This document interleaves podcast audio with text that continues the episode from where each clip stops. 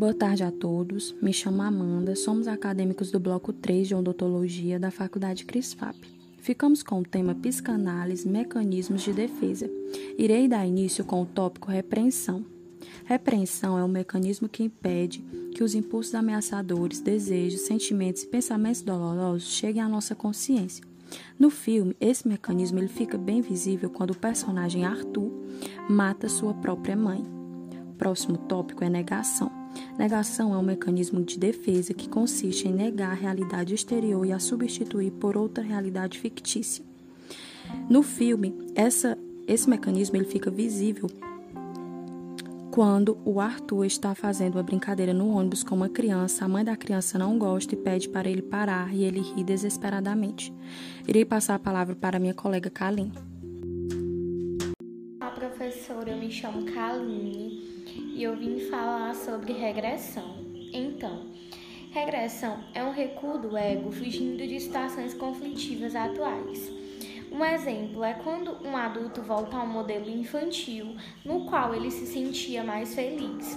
Outro exemplo é quando nasce um irmão e uma criança regride usando a chupeta ou fazendo xixi na cama. Deslocamento acontece quando os sentimentos, geralmente a raiva, são projetados para longe da pessoa que é o alvo e normalmente para uma vítima mais inofensiva.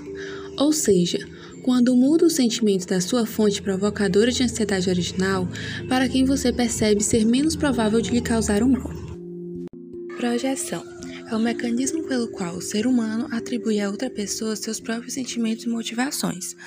Ou seja, é um processo na qual o sujeito expulsa de si e localiza no outro ou em alguma coisa qualidades, desejos, sentimentos que ele desconhece ou recusa nele. É como se fosse um tipo de defesa primitiva.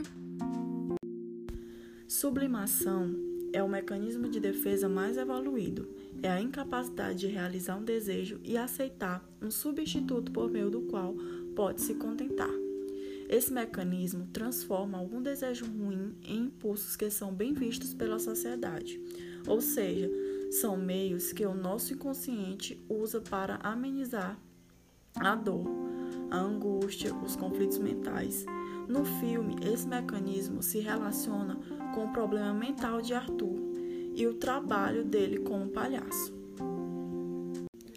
Isolamento é o distanciamento de uma pessoa ou objeto, culpa ou isolar um comportamento ou pensamento, bloqueando qualquer ligação.